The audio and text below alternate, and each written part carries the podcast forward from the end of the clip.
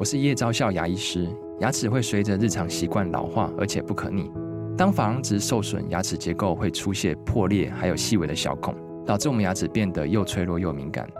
这边我真心推荐贝欧尼修复牙膏，内含 BioHAP 成分，搭配正确的刷牙习惯，经科学实证，可在两周有效让牙齿再矿化，修复受损珐琅质的细微小孔。相关资讯及购买通路，请参考资讯栏连结。好课听一号，学习有一套，一课开始学，为你精选一号课堂平台上的好课内容。现在就订阅远见天下文化 Podcast 一号课堂，第一时间收听到我们优质的节目。接下来请听古典时期维也纳三杰。大家好，我是纯慧的音乐沙龙创办人连纯慧，很荣幸能在一号课堂开启线上的音乐沙龙人生沙龙节目，与各位分享我所热爱的古典音乐和音乐家故事。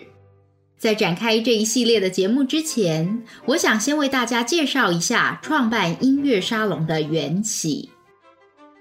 二零一二年冬天。也就是我刚刚从美国返回台湾那年的某一个周六下午，晴空朗朗，微风徐徐，天气非常舒适。于是我和我先生以及一对好友夫妻，就在台北巷弄里一间舒适的咖啡馆小聚。这惬意的咖啡时光啊，其实是一顿丰盛午餐的延伸。那这一顿丰盛的午餐呢，一方面是好友夫妻为我接风，欢迎我学成归来；一方面则是大家找个理由品尝美味，探索隐身在台北小巷内的餐厅。由于午宴吃得酒足饭饱，聊得意犹未尽，我们四人索性临时起意，在前往离餐厅不远的咖啡馆谈天。天南地北间。这一对好友夫妻当中的妻子突然话锋一转，讲起他们家购买了好几年的音响该播放什么形态音乐的话题。我一听到这个话题，立刻很有兴趣，于是就开始热心地对他们介绍这样那样的音乐家故事、古典乐录音等等，希望为好朋友家的音响穿上华美的声响，同时也将自己蕴含多年的古典音乐心得分享推广。我的眉飞色舞令大家津津有味，让一向注重品味的朋友夫妻不时从他们的双目之间流露出对艺术的向往。所以，朋友的妻子立刻对我提出一个邀请，要求会说故事又具备文学与音乐双专业的我，为渴望聆赏古典音乐的好朋友们定期开设音乐讲座，引领喜爱古典音乐。却苦苦在门外迟疑徘徊的爱乐人听懂作品，甚至还可以如我一般，把音乐内化成帮助自己生命与心灵的重要力量。就是在这样的因缘际会推波助澜下，二零一三年春天，我就开设一个充满音乐香和咖啡香的温馨讲座——纯慧的音乐沙龙。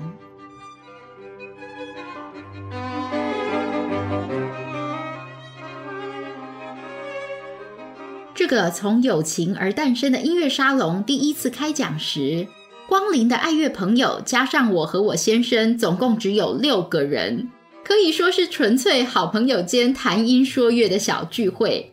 语言和暖，气氛融洽，开心愉悦之余，大家又议定了下回开讲的时间，并且每个人纷纷表示一定会带更多的朋友来赏乐。果然。第二次、第三次的音乐沙龙参加人数都以倍数成长，爱乐人的组成也从我自己的朋友圈向外开枝散叶。如今，纯慧的音乐沙龙已是具有百人规模的中型音乐讲座，也是憧憬声音艺术及心灵艺文的人都愿意赶赴的盛宴。这是当初开办沙龙的我从未想过的绿柳成荫。更开心的是，到了二零一七年春天，在天下远见创办人高希均教授的邀请下，我在天下文化出了一本有趣的行动音乐书《那些有意思的乐事，讲音乐的事，也讲喜乐的事。而那些有意思的乐事书中的第一篇文章，分享的便是在音乐史上赫赫有名的古典时期维也纳三杰——海顿、莫扎特、贝多芬之间的恩怨情仇。其实啊，海顿、莫扎特和贝多芬都不是土生土长的维也纳人，但是因为他们的音乐事业都是在音乐之都维也纳发光发热的，于是乎后世就给了他们这样的称号。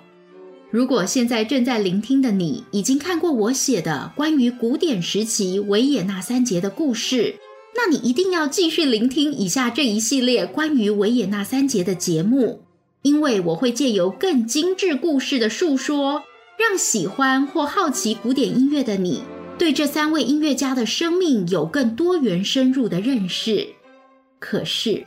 如果正在聆听的你，还没有机会读我的书，那些有意思的乐事也没有关系，请还是静下心灵，打开耳朵，听听我即将要为你带来的穿插音乐、典故、历史的精彩音乐篇章。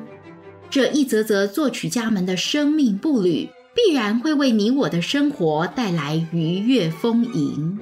诚心邀请各位与纯慧一起乐读乐听。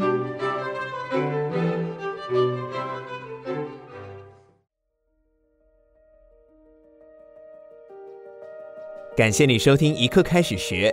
鼓励你现在就订阅我们的频道，到 Apple Podcast 给我们五星好评并留言，支持我们制作更多优质的节目。远见天下文化 Podcast 一号课堂。